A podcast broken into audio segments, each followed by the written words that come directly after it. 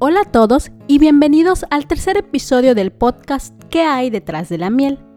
En la ocasión pasada les platiqué acerca de la extinción de las abejas. Aclaré que más que una extinción de abejas en América, estamos ante una crisis productiva de la abeja apis mellifera, es decir, de la abeja que produce la gran mayoría de la miel que consumimos. Sin embargo, el caso de las abejas nativas de este continente y de los otros sí se encuentran en riesgo por diferentes factores de los que no hablaré hoy. Hoy quisiera platicar con ustedes acerca de algo que me ha llamado muchísimo la atención porque en diferentes ocasiones amigos, familiares y conocidos se han acercado a preguntarme cosas que a mí me parecen sorprendentes. La pregunta que hoy quisiera responder es de qué hablamos cuando hablamos de mitos sobre la miel. Del tema de miel, abejas y apicultura se dicen muchísimas cosas unas que son ciertas y que tienen evidencias científicas para decirlas, y otras que básicamente están fundamentadas en mitos y creencias que las personas con el paso del tiempo han ido creando y siguen diciendo. Los temas que más se prestan para la creación y difusión de mitos en el caso de la miel son su coloración, la calidad de la miel, sus propiedades medicinales, y la diferenciación entre mieles monoflorales y multiflorales. Bueno, y también uno que últimamente ha cobrado muchísima relevancia es el tema de la adulteración y que va de la mano con la cristalización. Y con esto quisiera empezar. En diferentes ocasiones, personas se han acercado para preguntarme si una miel que presenta azúcar en el fondo de los envases es una miel adulterada, una miel echada a perder una miel que ya no sirve o si son los apicultores los que le ponen azúcar a su miel para que les rinda más. El tema de la cristalización es que es un proceso natural de la miel, porque la miel, como les he comentado en ocasiones anteriores, es una solución sobresaturada de azúcares y como cualquier solución sobresaturada, los sólidos que la componen tienden a aglutinarse al fondo de los envases que la contienen. Es como cuando nos preparamos una leche con chocolate. Si la dejamos asentada un rato, nos damos cuenta que poco a poco el chocolate se va almacenando en el fondo de nuestro vaso mientras que la leche queda encima. Esto es lo que pasa con la miel. ¿Qué quiere decir esto? Una miel que presenta este proceso no es una miel adulterada, no es una miel echada a perder, ni es una miel que pierde sus propiedades. Simplemente está en un proceso natural de su composición. ¿Qué más pasa? La miel, cuando se encuentra en los panales de las abejas, está entre 30 y 36 grados. Cuando nosotros la extraemos para nuestro consumo, en ocasiones la tenemos en el refri o la compramos en estados donde el clima es templado.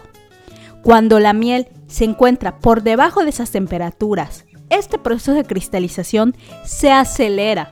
Entonces, para cerrar esta parte, una miel que se cristaliza es una miel que está en un proceso natural debido a su composición.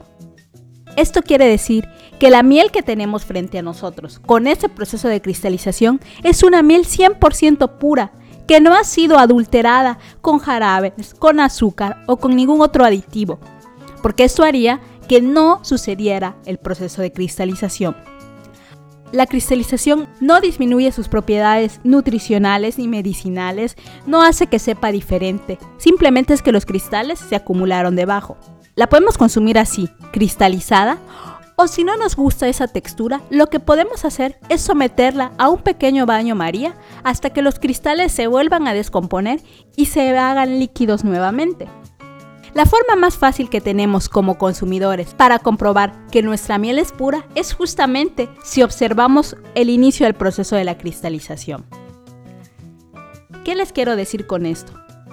Bueno, que los productores, los pequeños apicultores, no cuentan con los medios para adulterar la miel, porque para adulterar la miel necesitamos jarabe de alta fructosa, necesitamos almidón modificado y necesitamos una maquinaria especial para realizar ese proceso.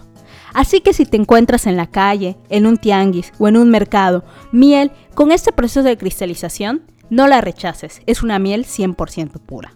El segundo tema que ha generado una gran cantidad de mitos acerca de la miel es su coloración. El color de la miel se mide en una escala internacional que se llama Font y puede ir desde el blanco hasta el ámbar oscuro. Los colores que presenta la miel dependen de diferentes factores.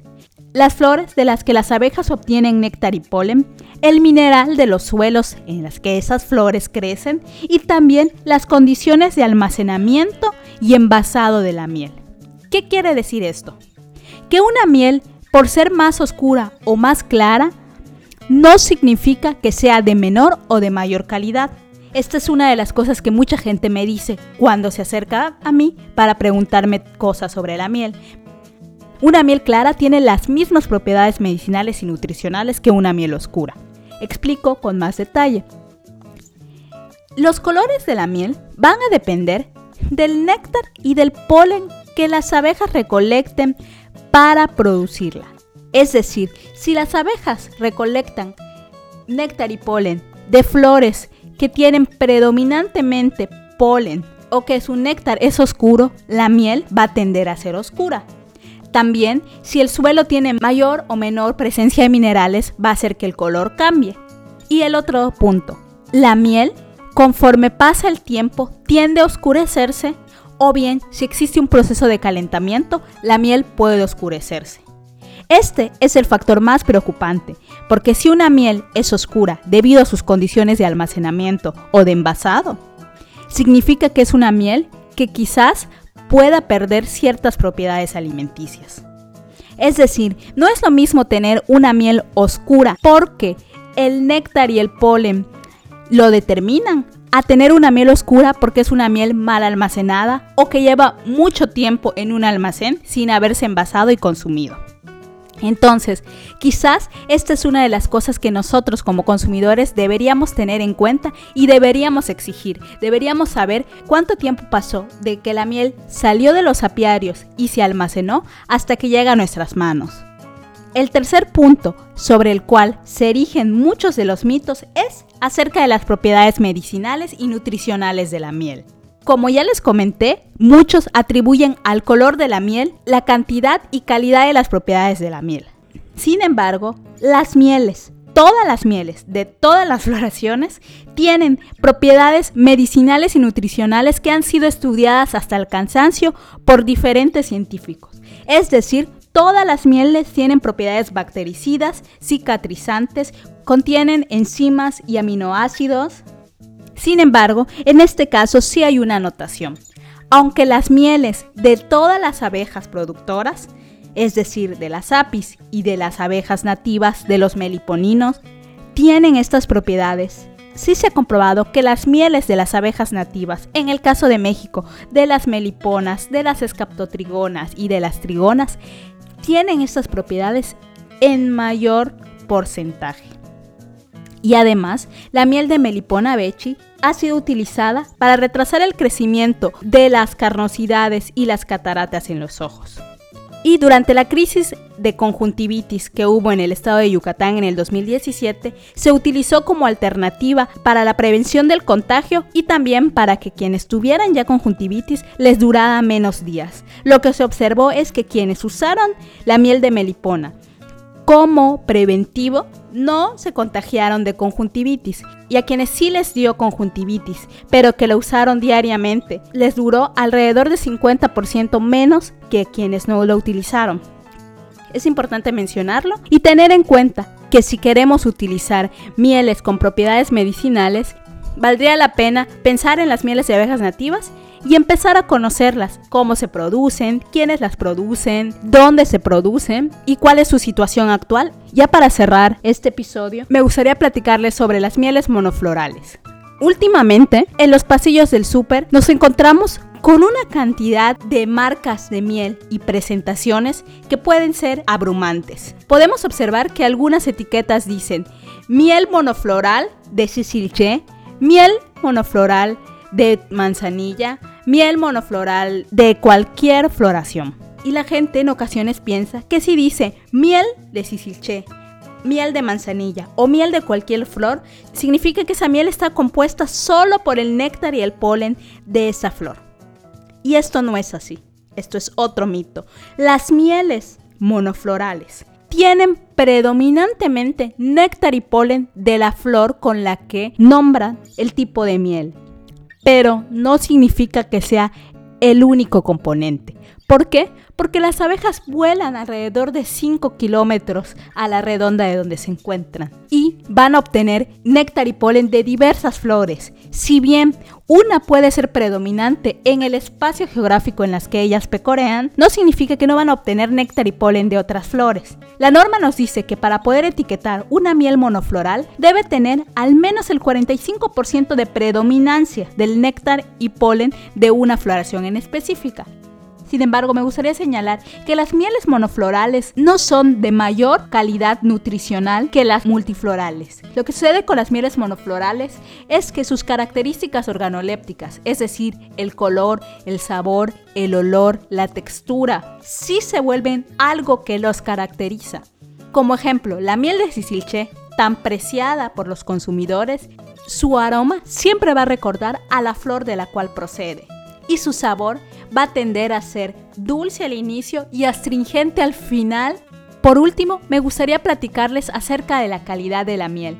Y es que en ocasiones se cree que las mieles que están en los supermercados de antemano son mieles de mala calidad, porque creemos que la miel de los supermercados siempre viene de grandes industrias o que está adulterada. Sin embargo, no siempre es así muchos supermercados tienen programas a través de los cuales vuelven proveedores a pequeñas empresas de productores.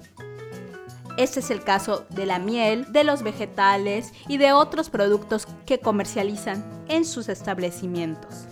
Para medir la calidad de la miel se utilizan diferentes parámetros. El primero es una serie de análisis físico-químicos que se realizan a la miel para saber cuál es su grado de humedad, qué tan vieja es esa miel, cuál es su composición de azúcares, si presenta o no antibióticos. Otro de los temas con los que a veces evaluamos la calidad de la miel es el precio. Muchas veces nos preguntamos por qué la miel que venden en mercados o que se nos acerca a vender gente en la calle es mucho más barata que la que venden en establecimientos o la que tiene una presentación, digamos, bonita. Una de las razones por las que las mieles que están envasadas tienen un costo más alto es porque si la miel se envasa en plantas de envasado, tiene que cumplir con toda una serie de normas que nos da la Senacica para cuidar la inocuidad de la miel. Para realizar esto se tiene que tener una serie de maquinaria que tiene un alto costo. El uso de envases que sean adecuados también implica un aumento de precios. ¿Qué quiere decir esto? Que la miel que está envasada en plantas es mejor que la miel que te vende el señor de la esquina. No necesariamente, pero sí indica es que la miel que está envasada en una planta es una miel de la que se cuidó todo el proceso. Ahora bien, no es lo mismo comprar miel de una marca que se dedica a comprar toneladas y toneladas de miel a productores que comprar una marca de miel que es envasada por sus propios productores. ¿Por qué? Porque el productor vigila desde el inicio, desde su apiario, hasta que el envase está listo para llegar a tus manos, todo el proceso. Para mí, la labor de nosotros como consumidores debería ser pugnar porque todas las mieles pudieran ser envasadas y tuvieran un etiquetado claro que podamos saber si nuestra miel fue producida por productores en toda su cadena o si el envase que estamos comprando es resultado de la compra masiva a diferentes productores del país. ¿Y qué pasa con la miel que nos venden en la calle o que nos venden en mercados y tianguis, que está envasada en PET, que vemos que tiene restos de cera, a veces hasta de abeja, y que por eso muchas personas creen, esta sí es miel 100% natural porque hasta le ves la abejita? Al contrario de lo que creemos, que una miel tenga restos de cera, que tenga abejitas, o que a veces hasta tenga tierra, no es sinónimo de calidad ni de pureza. Porque una miel así es una miel que puede tender a fermentar más rápido que una miel que lo único que le puedes ver quizás sean pequeños fragmentos de polen. Si nosotros queremos comprar de la miel que venden en el mercado, de esa que venden los señores, deberíamos entonces realizar un acercamiento con quien nos vende y pedir una miel que tenga un proceso de filtrado. No significa que queremos que tengan plantas gigantescas de envasado o de procesamiento de miel. No, lo que queremos es que se cuide la higiene. Pero para hacerlo tenemos que tener en claro y tenemos que derribar estos mitos acerca de la miel. No, una miel que presenta residuos de cera, de abejas, no es una miel más pura. Una miel que es más oscura no significa que tiene mejores propiedades alimenticias o medicinales. Una miel que está cristalizada no significa que sea una miel de menor calidad, que esté echada a perder o que esté adulterada. Y una miel monofloral no significa que esté compuesta únicamente por néctar y polen de una sola flor. Con esto me despido y los invito a seguir escuchando este podcast.